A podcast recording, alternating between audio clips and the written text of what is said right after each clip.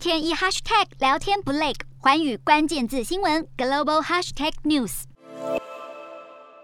上海封城让外界担忧是否将对供应链产生冲击。对此，包括台积电、日月光等半导体大厂强调，因为原先就有防疫措施，科技业的员工又通常是包吃包住，政府也没有限制封闭式管理，因此目前生产线不会受到冲击。不过，出货和物流方面反倒可能会受到影响。据了解，台积电上海厂估计员工数有千人以上，而合晶的上海厂也有约三百多名员工。依照当地政府规定，企业大厂若是实施封封闭式管理，可以在封控期间继续维持生产，不过所有的员工只能进不能出，等于上海厂的所有员工都得同吃同睡四天，直到解封。虽然供应链生产线没有受到影响，不过中国金融中心封城还是引发市场对于原油需求放缓的担忧。国际油价二十九号受到重挫，纽约商品交易所西德州中级原油五月交割价大跌七点九四美元，来到每桶一百零五点九六美元。伦敦北海布伦特原油五月交割价重跌八点一七美元，来到每桶一百一十二点四八美元。